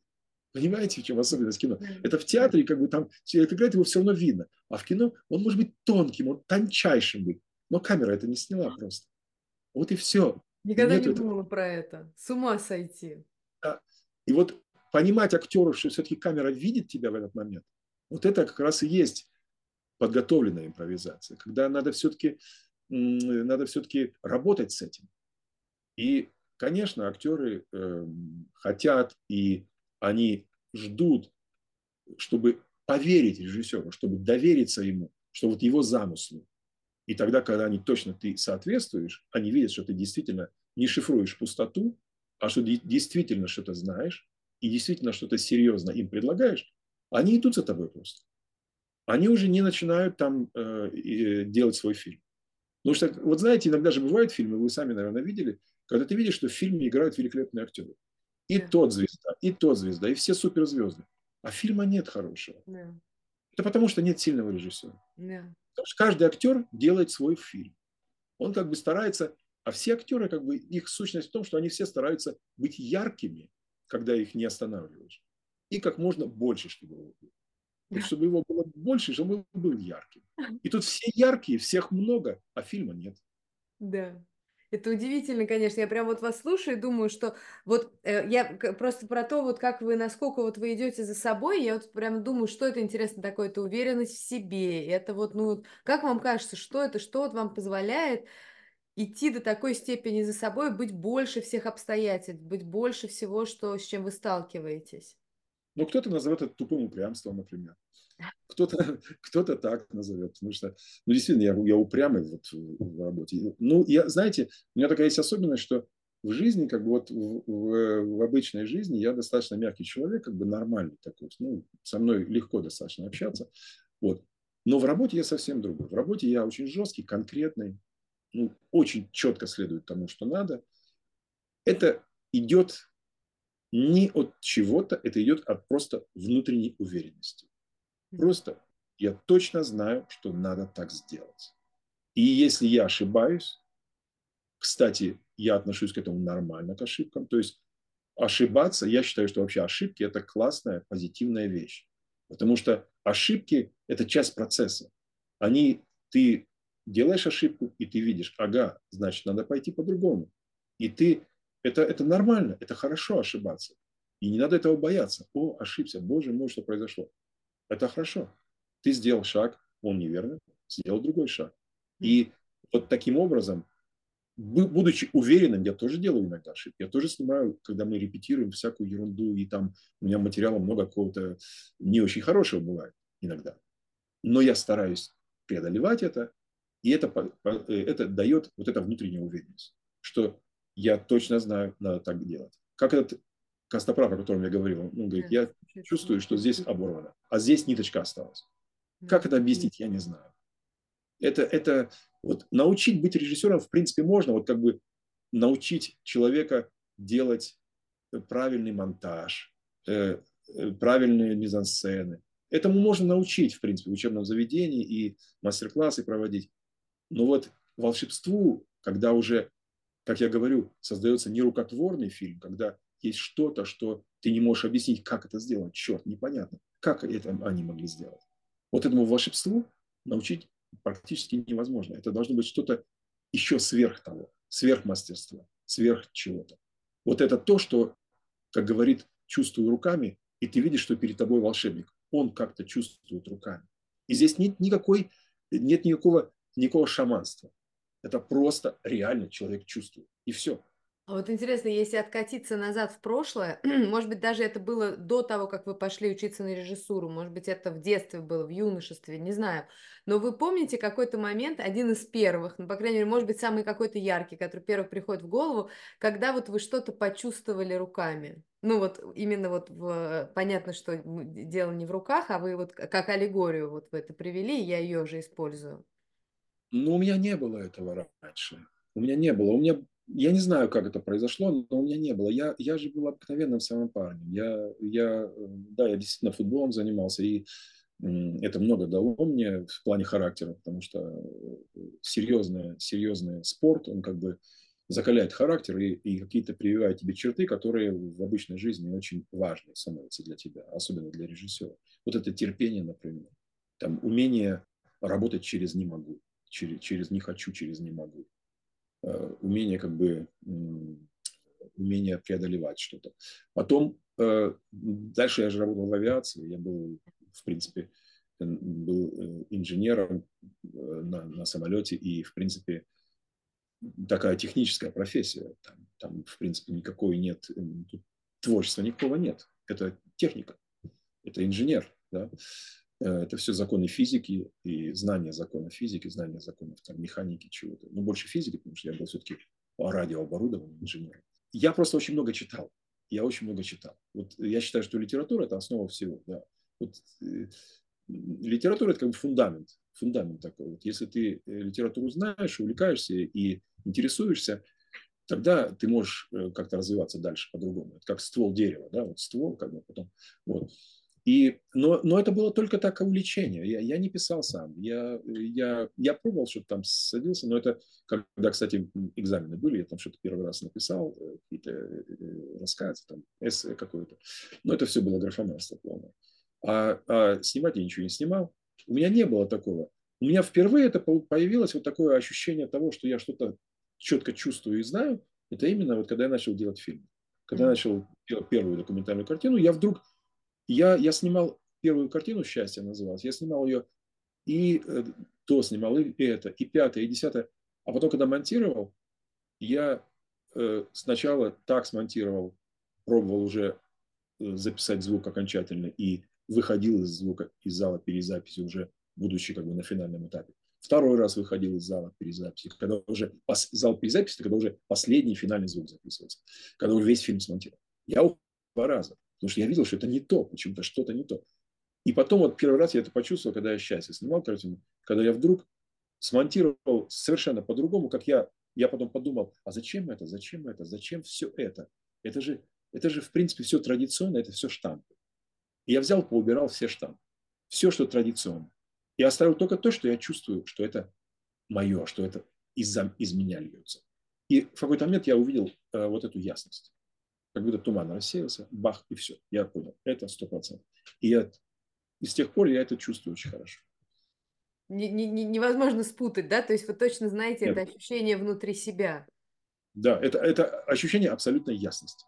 А интересно, Сергей, вот тоже такую, я как-то в одном вашем интервью, меня так поразила эта мысль, вы сказали, что э, режиссер, ну, мне кажется, это применимо не только к режиссеру, а абсолютно к любому человеку, что режиссер, когда, ну, вот, и что есть режиссеры, которые вот он добивается какого-то успеха, у него очень классно получается фильм, ему надо снимать дальше новые фильмы, и он пытается повторить успех предыдущих фильмов, то есть он не идет в новое, он как бы повторяет то, что уже было, и продолжает это эксплуатировать, комментировать. И вот этот вот э, интересно послушать вас, ну, не, не про других, а про себя, потому что это действительно сложная штука, тем более, если ты получил уже как бы большое, большое признание, ты уже сделал что-то большое, и дальше что-то делать, и, может быть, ты сделаешь, а это будет плохо, и все скажут, какой кошмар, был такой талантливый человек и списался.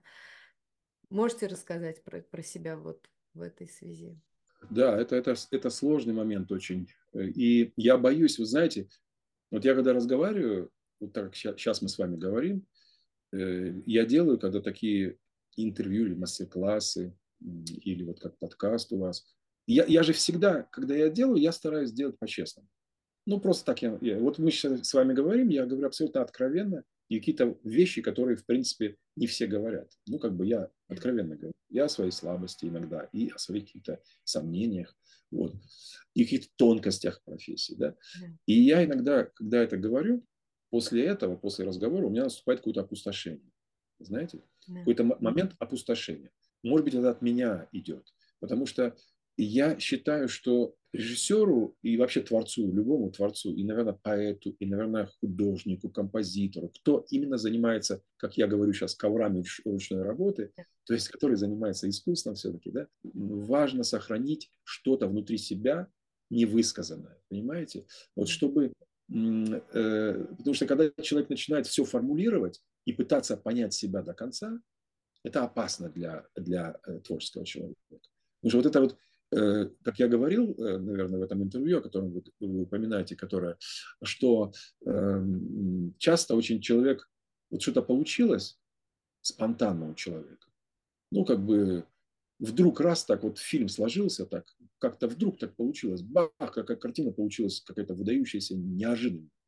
И человек э, он волей-неволей попадает в ситуацию, когда ему кажется, а как это повторить? Как, как вот удачу за хвост схватить снова? Э, вроде... И он начинает сам себя анализировать. Да? А, я это сделал вот так, теперь надо так же сделать. Теперь надо вот этот прием там я применил, значит, применить его еще раз. Потому что Э, как бы режиссеры это все равно люди чистолюбивые, да, это, это люди, как бы, которые стремятся к успеху так или иначе, потому что все-таки они хотят, чтобы их смотрели, чтобы их фильмы обсуждались. Все режиссеры хотят. Это, это и я также. Это нормальная черта режиссера. То есть такое вот желание как бы быть услышанным, увиденным, иметь успех, безусловно. Вот. И э, человек волей-неволей попадает в эту ситуацию, что ему хочется повторить как-то и не меньше, чем было, по крайней мере. Вот как бы, и он начинает так или иначе анализировать себя. И в этой ситуации он попадает в такую ловушку, когда вроде он понимает, как это получилось, он проанализировал вроде, и он начинает делать, и делает, и бах, у него вроде похоже, но что-то пропадает. Особенно часто это появляется такой эффект второго фильма. Когда вот человек первый фильм очень успешно сделал, он делает второй вот на этой волне на этой, понимаете, на этом как бы на понимании, вот он понял, ага, теперь я вот здесь, я повторю. И у него второй фильм, как правило, не получается так хорошо. Как бы он э, не, не добивается. Потому что в чем проблема, на мой взгляд? Проблема в том, что когда ты все это структурируешь, когда ты все это анализируешь четко, да, ты добиваешься чего-то. Ты можешь схему как бы повторить, условно говоря.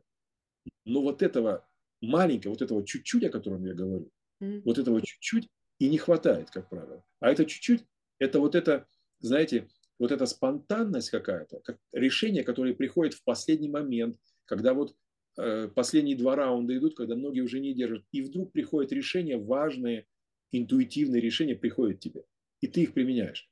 А тут, когда ты полностью сосредоточен на схеме, ты вот пытаешься повторить именно то, что ты делал, и для тебя, тебе кажется, что схема – это самое главное. Вот схема, приемы, вот эти, которые ты использовал бах, а это потом оказывается, что это повтор.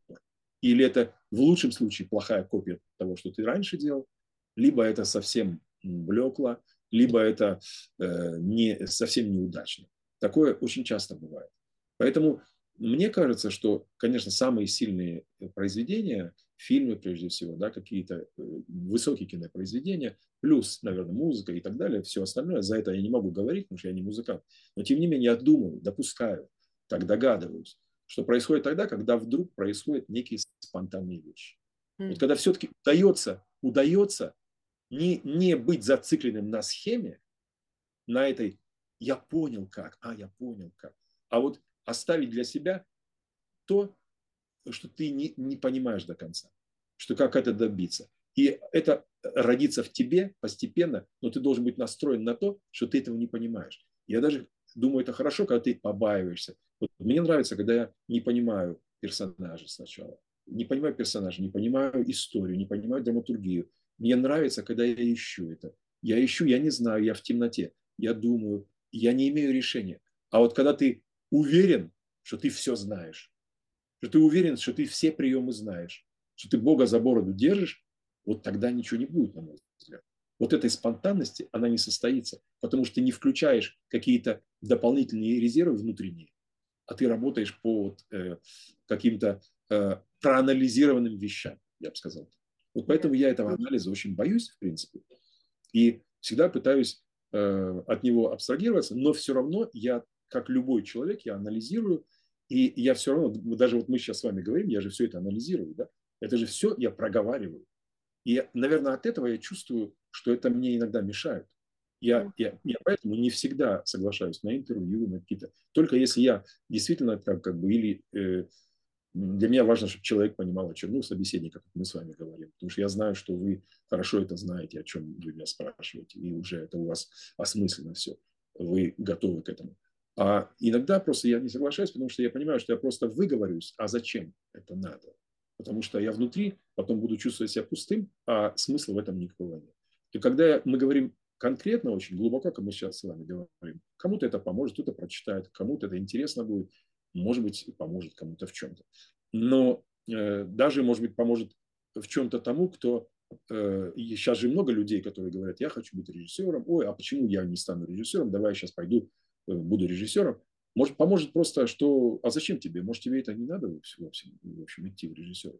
Может, поможет даже не совершить ошибку просто. Потому что режиссура – это сложная вещь, если она серьезная. И э, в чем-то, может быть, я не то что отговорю, а просто человек, чтобы человек не получилось так, что человек потом всю жизнь будет или там потратит 10 лет своей жизни на то, чем, чем ему заниматься вообще не надо. Это какая-то ошибка была, возможно. Ну, хотя бы этим поможет этот разговор.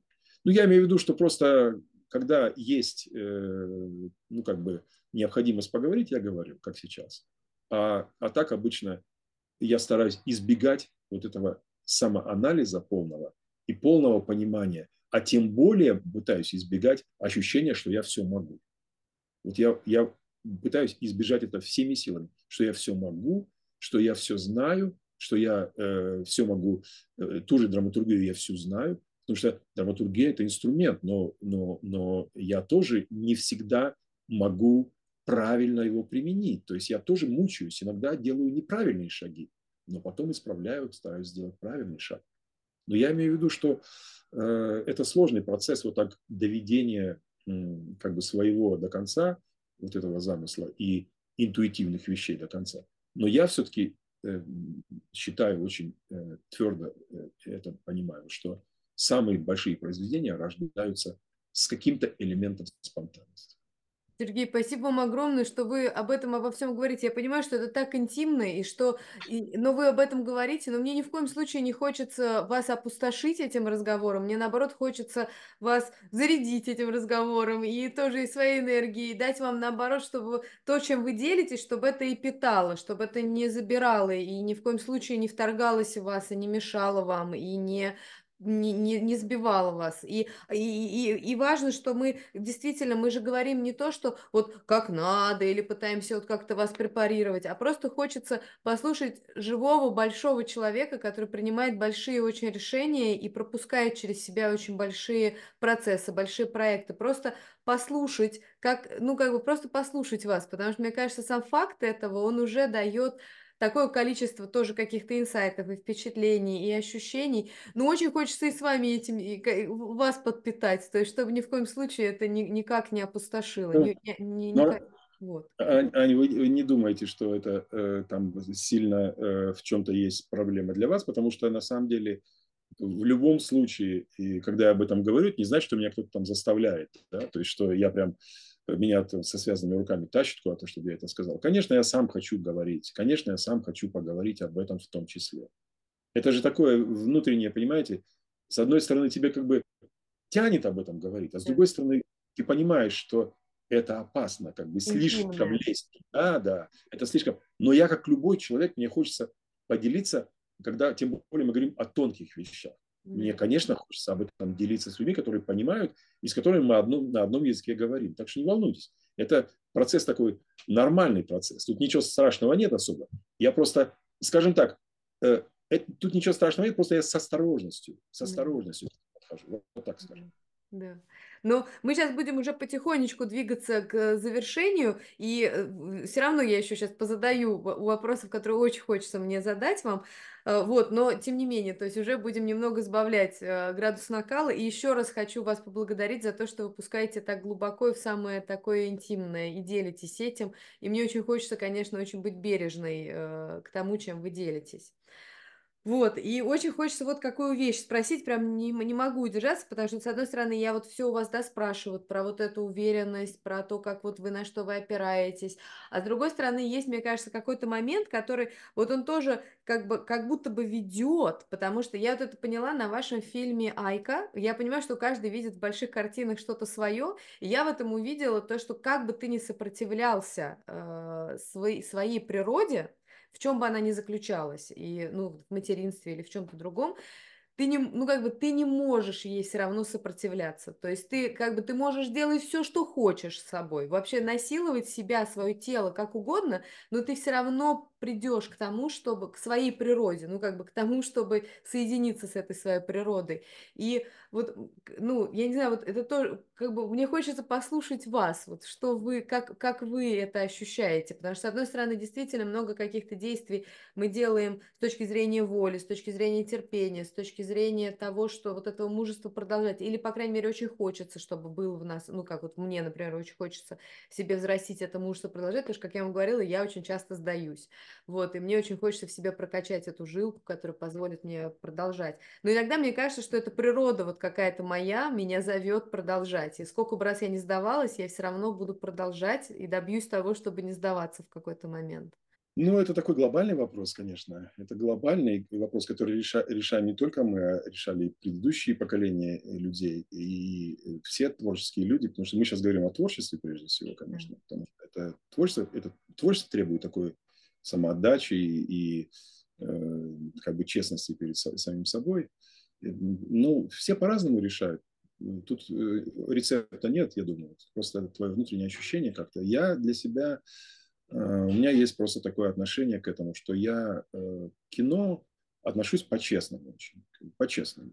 Я, я не, не буду никогда в кино заниматься халтурой, тем что, тем, что я знаю, что я могу сделать хорошо, а я, а я сознательно буду делать хуже, чем я могу, я не буду этим заниматься.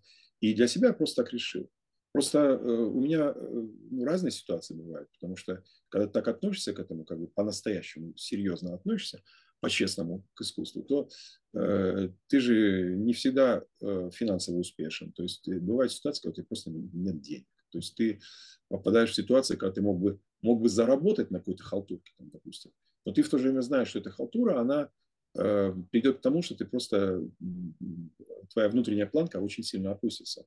Это э, вещь, вещь работает стопроцентно. Потому что я были ситуации, когда вот меня как-то сносило жизнь, вот, знаете, какие-то, не халтуры, а просто в какую-то работу, которую там надо было сделать для кого-то, по просьбе кого-то, там что-то такое. Не в чистую такую халтуру. Как э, термин был у Алексея э, Юрьевича Германа, старшего режиссера, он говорит, подшакаливать. Он говорит, вот да, актеры подшакаливают немножко в сериалах. Э, но сегодня это, это, это не, уже не подшакаливать, а сегодня это уже как бы нормальный заработок. Вот. Я не в этом смысле. Я говорю о том, что вот бывают ситуации, когда мне просят что сделать. И я сам понимаю, что вот когда я делаю что-то для кого-то э, по его просьбе, там, допустим, да, по его просьбе и по его вкусу, я уже сам чувствую, что просто вот волей-неволей моя внутренняя планка опускается. Я как, бы, как будто бы я снижаю к себе требования, и я уже для него что-то делаю.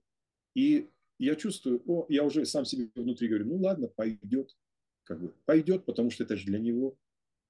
И вы видите, просто когда ты так делаешь, что ты уже, в принципе же это хороший фильм, да, хороший фильм э, отличается от плохого тоже тем, что вот или режиссер мог это доделать хорошо, доделать эпизод хорошо, или он не мог, или у него энергии не хватает, он говорит, да ладно, уже и так нормально.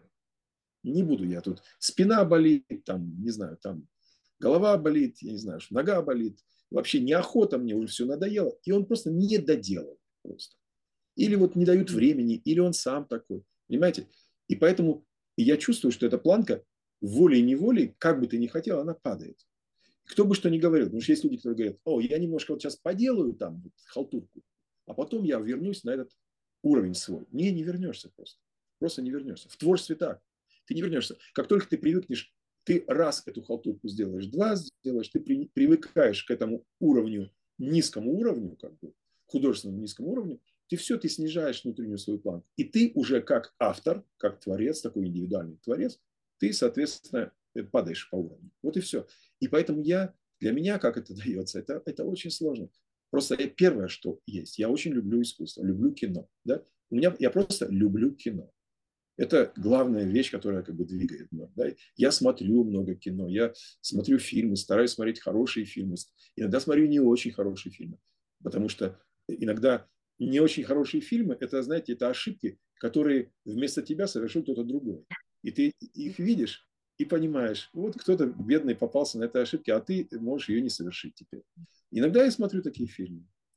В них тоже бывает что-то хорошее, кстати. Я, ну, знаете, просто я стараюсь ну, первое, это любовь к кино, конечно же, любовь к тому, что ты делаешь, потому что для меня, для меня кино и вот весь, весь этот ну, кинопроцесс, для меня это не бизнес как таковой. Для меня это образ жизни, это страсть.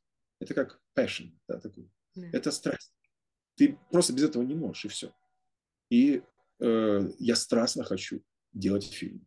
Допустим, вот сейчас у меня как раз такое время, когда я накопил энергию, да, вот у меня, я, фильмы делаю, знаете, как батарейка. Вот батарейка э, на фильме я полностью разряжаюсь, я начинаю заряженным, разряжаюсь до нуля, потом снова заряжаюсь, пока фильма нет, потом снова разряжаюсь. И вот сейчас у меня такой момент, когда я заряжен полностью, и у меня, знаете, как вот тут бегуна перед стартом, немножко так подрагивают мышцы, знаете, так уже хочется уже начать что-то делать, пуститься в новую авантюру. Потому что любой фильм – это такая авантюра чуть-чуть. Вот это важно для меня, это я люблю. Поэтому это может быть мотивация, одна из мотиваций, которая вот есть. Да? Я для себя просто решил, что просто я опускаться на, на низкий уровень не буду просто. Даже если, понимаете, это просто зависит от того, как ты жизнь воспринимаешь. Даже если у меня не будет хватать денег, даже если у меня не будет какая-то будет ситуация, мне не так много надо, да, у меня есть семья, это посложнее, потому что когда есть семья, ты э, должен, э, все-таки нужны средства. Там, я всех людей понимаю. Я, кстати, совершенно не осуждаю никого, кто занимается э, там халтурой. Я не осуждаю никого. Но это у каждого своя жизнь. Да? Но просто для себя я решил так, что я в этом не принимаю участие. Я могу снять сериал, например, если это будет подход как кино. Подход как кино, без халтуры. Такие же есть сериалы тоже. Есть хорошие сериалы, мощные сериалы. Но тогда, когда я буду понимать, что подход к качеству. Здесь подход не к быстроте, не к тому, чтобы быстро снять, а чтобы снять, добиться качества. Тогда я буду это делать. И я готов к этому. Но э, просто для себя я думаю, что каждый же выбирает, понимаете, свою дорогу. Ты же выбираешь свою дорогу. Ты говоришь, я вот так могу. А другой человек говорит, я, я так не могу. И ничего страшного. Если так не можешь, ничего страшного. Это твое. Не каждый, не каждый должен быть вот э, должен быть такой, знаете, как э, режиссер это такая, на мой взгляд, такой режиссер высокого уровня, это как гончая собака такая, у которой тело уже такое, знаете, уже тело такое сложное, как вот у гончей такое, такая худая, с какими-то ногами длинными, с такая вот заостренной мордой, такая готовая бежать куда-то, бежать за зайцем, понимаете? Она уже дома сидеть не сможет на подушке. Ей надо бежать за зайцем. Но собачки разные бывают. Ну, не только же такие, бывают разные. И неплохо. Так и должно быть. Я думаю, что просто твое внутреннее чувство, что ты готов к этому, но это без дураков. Вот это без дураков. То есть, если ты серьезно занимаешься искусством, это без дураков. Ты готов тратиться? Я же как говорю, все определяет очень просто. Ты готов тратиться? Готов. Вперед. Не готов? Не готов. Ничего страшного. Но я не готов тратиться. Масса людей говорят, я не готов тратиться. И хорошо. Человек хочет жить нормальной, простой жизнью. Я даже ему завидую в этом. Это же прекрасно. Жить нормальной жизнью, получать удовольствие от жизни, все хорошо. Не мучиться на этих картинах, там, не, не страдать творческими муками и так далее. Каждый выбирает, что тебе нравится. Это же изнутри идет. Это не то, что кому-то навяжешь. Это изнутри. А какой ваш базовый принцип в работе и в жизни? Ну, это сложно сказать, потому что их всегда несколько, знаете. Но я, вообще в жизни я, я всегда, ну, как главный для меня такой постулат такой, что поступай с людьми всегда так, как хочешь, чтобы поступали с тобой. Вот как бы главное, главное отношение. И в частности, в кино это тоже так работает, потому что я, допустим, когда работаю, я никогда не оскорбляю там актеров, там, не оскорбляю там коллег своих, не ору на них так, что там унижаю их. Есть, есть режиссеры, которые там, я одного знал режиссера, который разговаривает только матом исключительно, вот, как бы с, с, с людьми, и с операторами, с актерами, только матом. Ну, как-то кто-то с ним как-то работает. Ну, я, ну, не знаю, я добиваюсь другими средствами. Я думаю, что режиссер же это человек, который как-то добивается своего, как-то. Как знаете, вот э, самая точная Э, точная как бы, формулировка режиссера, это во французском э, режиссер это реализатор. Это реализатор. Да. Реализатор. Вот я, я считаю, очень точное название да. этой профессии. Режиссер это как бы, ну? Реализатор. Вот либо ты можешь реализовать, либо ты не можешь. Как ты это реализуешь? Ты можешь вверх ногами ходить, можешь там колесом крутиться перед актерами, там можешь э, что угодно делать. Но ты вот на экране что у тебя? Что у тебя на экране? Вот этим определяется. Не тем, как ты красиво говоришь, как ты, э, на каких красивых автомобилях ты ездишь, или там, э, в какой красивой одежде ты, ты ходишь. А все определяется тем, что у тебя на экране. какая энергия ты, что ты создаешь на экране. Реализовал ты то, что ты хотел, или не реализовал. Вот и все, это определяется этим. Для меня, кто может, кто, кто может так добиваться, пусть добивается. Я добиваюсь так, как я этого могу. И я знаю, как этого добиваться, и я э, стараюсь не мучить актеров, все-таки оставаться человеком при этом. Хотя в профессии режиссер это такая профессия, которая тебе практически не дает шансов оставаться нормальным человеком. Mm. Вот. То есть, как, как по-моему, кто-то сказал из великих итальянских режиссеров, что э, режиссер такая профессия, когда ты сам видишь, как ты постепенно превращаешься в свою карикатуру. И что, что вы так удивились? Ну, как когда это? Ты, не понимаю, расскажите. Когда ты постепенно превращаешься в свою карикатуру. Да. Вот. Э, ну, то есть, э, я стараюсь все-таки как бы людей не мучить сильно. Это очень хотя, любопытно. Хотя приходится. Да, это очень любопытно. А Сергей, интересно, а как вы считаете, в чем ваша сила? Наверное, вот в этом, наверное, вот в этом в терпении, я думаю, в итоге. В умении все-таки два раунда эти боксировать. Оставшись. Да, когда уже ноги не держат, когда уже план на бой забыт полностью, глаза застилает кровь, от пропущенных ударов гудит голова, и ты все-таки до конца дерешься и понимаешь, что как ты должен драться и как должна закончиться этот бой, как должен закончиться. И ты все-таки стоишь на ногах и дотерпиваешь, дотерпиваешь до конца. Сергей, спасибо вам большое за этот разговор. Спасибо вам огромнейшее. Пожалуйста, и вам спасибо. А слушателям и зрителям нашего подкаста спасибо за то, что вы были с нами. Оставляйте свои впечатления от этого разговора в комментариях. Нам все интересно и важно. Если вам нравится наш подкаст, подписывайтесь на наш канал на той площадке, где вы нас слушаете или смотрите. Ставьте нам лайки, звездочки, оценки, сердечки, э, делитесь любимыми выпусками. А если вам нужна консультация по управлению своим делом, пишите на e-mail, который есть в самом конце описания этого выпуска. И до встречи в новых выпусках.